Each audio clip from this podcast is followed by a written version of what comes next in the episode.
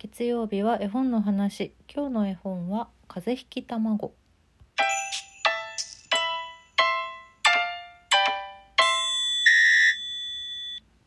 今日は風邪ひき卵という絵本のお話です。風邪ひき卵ってどういうことっていうね。まずこのタイトルですごい気になる気になる要素がものすごいたくさんありますけど卵が風邪ひくってどういうことっていうそんな絵本なんですがこれは、えー、船崎義彦さん文杉浦半茂さんへ講談社から、えーと、一番最初に出版されたのは1988年です。でそのバージョンはもうすでにあの廃盤になっておりまして新装版として2001年に復刊したんですね講談社の創作絵本ベストセレクションっていうシリーズがあってこう名作を再びっていうそういうシリーズだったんですけど、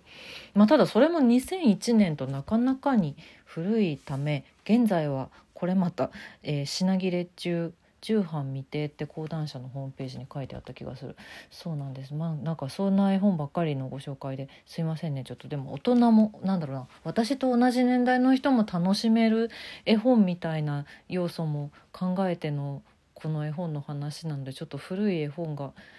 多くなってしまうのは毎回毎回申し訳ない。でもこれ面白いんですよ。面白いのでこれを今回選んだんですけどえーとまずえっと、文を担当してる船崎義彦さんっていう作家さん。この方はまあ童話もたくさん出してるし絵本もたくさん出してるし小説もたくさん出してるしすごいそうですね。有名、うんと、代表作としては「ポッペン先生」シリーズ「ポッペン先生」のシリーズって今の人たちは知らないのかな？どうなんでしょうか？私はねあのこの「ポッペン先生」シリーズをね母がすごく好きでね小学校の時にこれが面白いから読みなさいって言われて読んであ面白いってなった記憶がすごくあって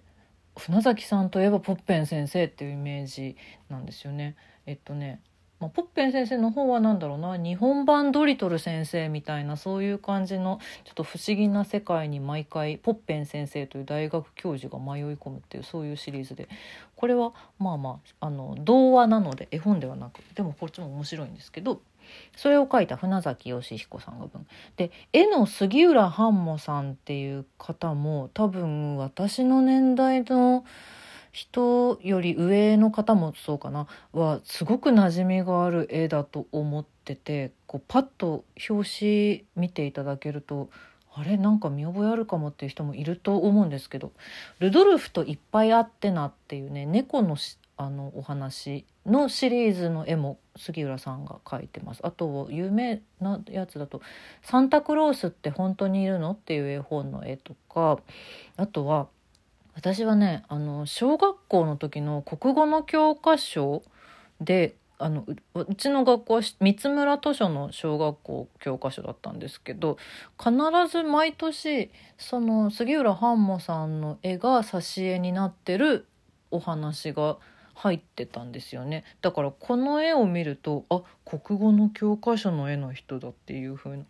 そういうイメージがめちゃくちゃあってあ懐かしいなと思ってちょっと久しぶりに読んでみたっていうそして今紹介しているというそんな流れでございます。表紙もなかなかねどういうことって感じですよね。大きな白い卵が横になっててでマスクをつけてます。あの卵は特に顔とかが書いてあるわけじゃないのでもう卵1個にポンとこうやっぱり時代を感じるよね。布マスク。布マスクですよこれは。それをつけている卵。その上に男の子があの聴診器をつけて卵に当ててるっていうね風邪ひいてるのかなっていうお医者さんみたいな役割をしている男の子がその上にいるっていう表紙です。色使いがとっても綺麗なのよこれがまた。表紙だけではなく中の絵も杉浦半茂さんの絵はこれこれっていう感じなんですけど。さてどんなお話かと言いますとえー、講談社さんの内容紹介のページちょっと読ませていただくと「不思議な卵が繰り広げるナンセンス絵本」僕が不思議な卵を拾ってから次々と変なへんてこなことが起こる。引いていた風邪は治るし怒りん坊の母さんもニコニコ。そのうち卵がどんどん大きくなってというそんな内容の絵本です。うん、そうなんですよ。これねそのこの表紙にいる聴診器つけてる男の子があの主人公なんですけどたま、まあ、卵も主人公と言えるけど男の子がその卵を拾うっていうそういう話なんですけどね男の子はまずねあのなんかちょっとすごいゾクゾクする男の子の体調が悪いっていうところから始まりますこれはどうやら多分風邪をひいたみたいだって思ってお医者さんに行ってらっしゃいってお母さんに言われてお医者さんに行くんですけどその途中で生垣の下にある一つの卵を見つけるんです。であ卵だって男の子は思ってこう鳥の巣とかも辺りにないからじゃあうちに持って帰って温めようっつって温めちゃダメですよ実際ね。卵は。ダメですよ。ダメなんですけどまあまあまあ。持って帰ろうって言って卵を僕はまあお医者さんに行く前なんだけどこうセーターの中に入れたんです。セーターの中に入れたらそれまでずっとこう体がゾクゾクしてたの男の子なんだけどそれが急にあったかくなってあれってケロッと治っちゃうんですね。であれおかしいなと思って卵を取り出してみると卵が僕の代わりに青くなって震えてるっていう。卵が全部身代わりになってくれるっていう絵本なんです。このブルブル震えて青くなってる卵の絵めっちゃ可愛いんだよね。そして綺麗なのよね。美しい色色使いがとにかく美しい。この淡いグラデーションが。素敵。なんか絵は結構あの杉浦ハンモさんの絵ってなんだろうな。ちょっとカクカクしてたりとかちょっと鋭い部分がある。特にねルドルフといっぱいあってなとかはあれなんかこう怖い猫みたいな可愛くないみたいなそういうイメージももしかしたら最初あるかもしれないんですけどこの顔もなんだろう顔の何もないただの普通の卵。もう何の何の変哲もないつるっとした卵の表情がとにかくこの絵本はずっと可愛いっていう絵本です。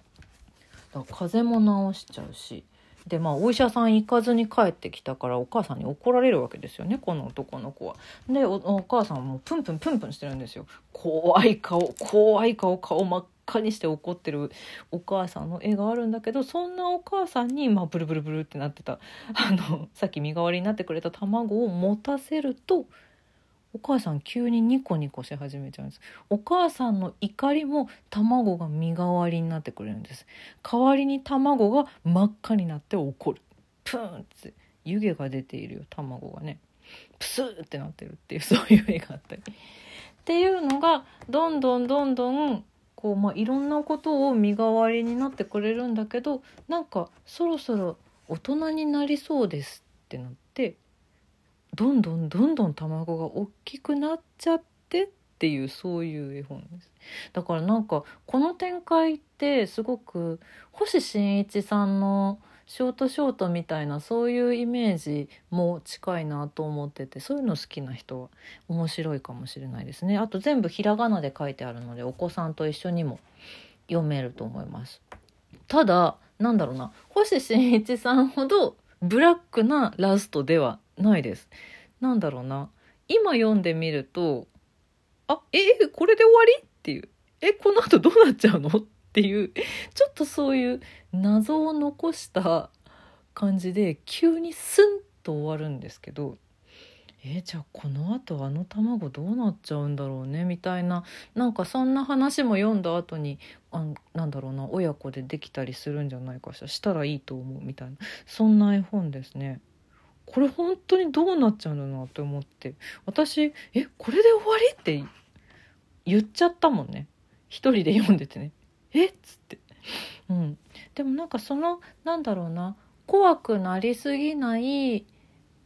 うんと、結構委ねる形のナンセンスな絵本っていうのはすごく船崎さんの文面だなって思っててそこが何だろう。優しくもありちょっと怖くもありっていうそういう絵本です。卵が身代わりになるって多分子供の時に読んでたらこれを読んでたら「えー、すごいそんな卵欲しい絶対欲しい」って思ったと思うんだけど大人が読むと「えこの卵ちょっと怖くない?」っていうそっちの方が強く感じる人もいるかもしれないだからなんだろうなとても古い絵本ではあるんですけどこれは私はそうだな親子で読むことを割とおすすめしたいかも。うん、多分考え方が全然違う風になるんじゃないかなっていう気がするんですよね。それはちょっと実際なんやってみていただかないと私はちょっとチャレンジできないので子供がいないから。いやできないんだけど。そう。是非今の時代に読んでも絵の綺麗さだったりとか展開のなんだろう。軽快さだったりとかっていうのはすごく楽しめる絵本だと思うので。で今どうなんでしょうね三村図書の教科書内って。どうなってるんだろう。杉浦半馬さんの絵はまだ使われているんだろうか。そこが分かんないからちょっとこれは何とも言えないけどもしね使われてるんだったらあ教科書の絵だってこう子どもたちもすぐ分かると思います。なんだろう。なんて説明したらいいの？この人間の絵はちょっと眉と目が近くって顔の上の方につぐっと上がってるんですよ。であの、ま、目は点なの。目が点で眉毛の近くに結構寄っててその下に鼻があってかなり下の方に口があるっていう目と口がちょっとあの顔から離れたタイプのこのタイプの絵ですよね杉浦ハーモさんといえば。で卵はさ寒くなったり寒くて青くなったりさあと怒ってあ真っ赤になったりとかさまあ、その後もなんか咳をしてくれたりとかね代わりに咳をしてくれたり代わりにおならしてくれたりとかね 便利な卵なんだけどそれに合わせた全体のページの色使いっていうのもすっごい綺麗でデザイン的にもめちゃくちゃ素敵な絵本なんでこれは大人が楽しめる要素かなと思うんですけどよかったら是非図書館とかで探してみてください。